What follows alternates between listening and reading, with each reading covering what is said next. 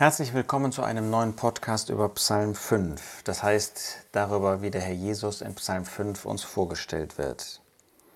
Wieder heißt es als Überschrift dem Vorsänger, hier zu Nechelot, ein Psalm von David. Dem Vorsänger. Der Herr Jesus ist derjenige, der in unseren Herzen den Lobgesang anstimmt. Aber auch, wie ich das in Verbindung mit Psalm 4 gesagt habe, das Flehen. Es ist auch in unseren Gebetsstunden, auch in unserem persönlichen Gebet der Herr Jesus, der uns führen möchte, der uns anleiten möchte. Deshalb kommen wir ja auch, sagen wir, vor einer Gebetsstunde persönlich in den Familien im Gebet zusammen, um ihn zu bitten, dass er wirklich die Bitten in unseren Herzen anstimmt, dass er unsere Gedanken auf die rechten Felder lenkt, wo das Werk des Herrn, vielleicht auch Kranke, wo die Verbreitung des Evangeliums und des Wortes Gottes, das Festhalten an der Wahrheit einfach wichtig ist, damit es nach seinen Gedanken geschieht. Vers 2, Nimm zu Ohren, Herr, meine Worte, merke auf mein Seufzen. Ja, so hat der Herr Jesus sein Leben hier geführt.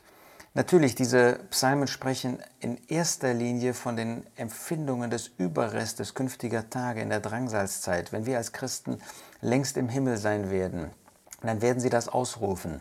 Und dann wird der Herr Jesus sich eins machen mit ihnen. Davon sprechen die Psalmen, weil er in gleicher Weise hier sein Leben mit Gott, dem Vater, geführt hat. Aber wir dürfen das einfach auch verbinden mit der Person des Herrn Jesus in seinem Leben. Nimm zu Ohren, Herr, meine Worte, merke auf mein Seufzen. Der Weg des Herrn Jesus war alles andere als leicht. Dass er ihn freiwillig gegangen ist, heißt nicht, dass es einfach war für ihn, diesen Weg zu gehen. Nein, er war mit großen, mit großen Leiden verbunden, mit Seufzen, das der Mensch nicht gehört hat, aber das der Vater gehört hat, wie er empfunden hat, dass seine eigenen Jünger ihn nicht verstanden haben, dass einer seiner Jünger, dem er viel Liebe, unendlich viel Liebe erwiesen hat, ihn sogar gehasst hat letztendlich und dann verraten hat.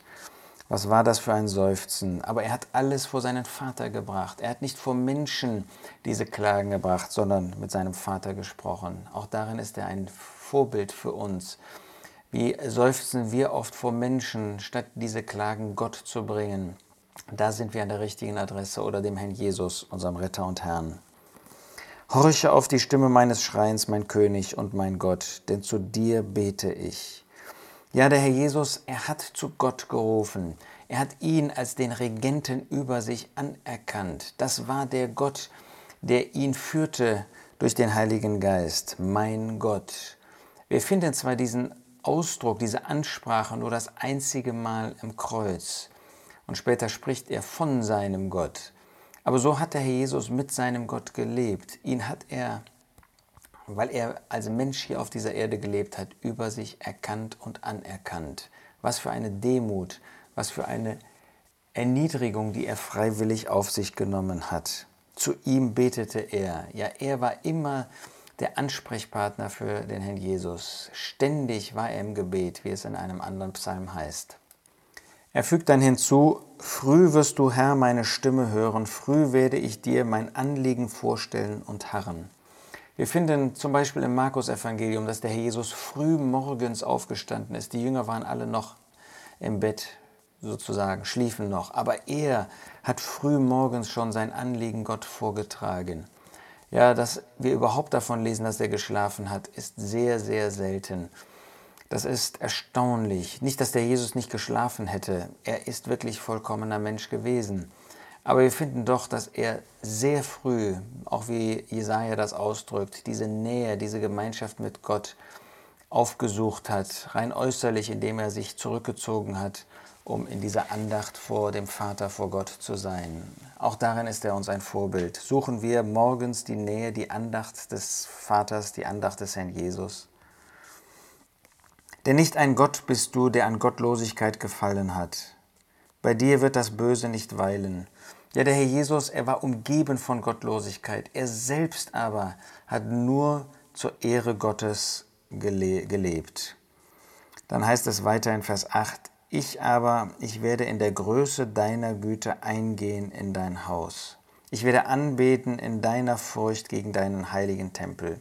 Wir verstehen gut, dass das die Worte des Überrestes sind der einmal diesen Tempel suchen wird, der wird durch die Nationen verunreinigt sein. Sie haben gar keine Freiheit, dahin zu gehen. Aber in ihren Herzen geben sie das nicht auf, dass dieser Tempel wieder der Tempel Gottes auch für sie betretbar sein wird. Aber der Herr Jesus, er hat die Größe der Güte Gottes für sich in Anspruch genommen. Ist er nicht selbst der ewige Gott? Aber er war bereit, diese Güte Gottes für sich in Anspruch zu nehmen, um hier auf dieser Erde zu leben, um zu dienen in dieser Gunst Gottes. Vers 9, leite mich, Herr, in deiner Gerechtigkeit, um meiner Feinde willen, ebne vor mir deinen Weg. Ja, in der Gerechtigkeit Gottes wollte der Herr Jesus auf gerechtem Weg geführt werden. Er selbst war nur gerecht, aber er wollte, dass Gott ihn diesen Weg führte, der göttliche Gerechtigkeit beinhaltete. Ob das auch unser Ansinnen ist, wie der Herr Jesus auf gerechten Pfaden unser Leben zu führen. Der Psalm schließt in Vers 13, denn du wirst den Gerechten segnen. Herr, mit Gunst wirst du ihn umgeben wie mit einem Schild. Gott hat den Herrn Jesus auferweckt. Er hat ihn seine Gunst erleben lassen, indem er ihn aus den Toten auferweckt hat. Es ist wahr, dass der Herr Jesus selbst aus den Toten auferstanden ist, aber es war auch die Antwort Gottes. Die Antwort seiner Gunst, natürlich seiner Kraft und seiner Herrlichkeit, aber auch seiner Gunst, dass er offenbart hat, dass der Herr Jesus wirklich ihn verherrlicht hat, dass das eben kein Ungerechter, kein Gottloser war, sondern der einzig wahre Fromme, der einzig wahre Gottselige, der einzig wahre Gerechte. Du wirst ihn umgeben wie mit einem Schild. Wie ist der Herr Jesus jetzt zur Rechten Gottes gesetzt? Ewig an diesem Platz größter Glückseligkeit. Dahin wird Gott auch uns führen, der Herr Jesus auch. Er wird uns in seine Herrlichkeit aufnehmen. Aber lasst uns ihm so lange nachfolgen, ihm, der so viel gelitten hat, ihm, der sich Gott in allem hingegeben hat. Und wir dürfen ihm jetzt nachfolgen auf diesem Weg unter seiner guten Hand.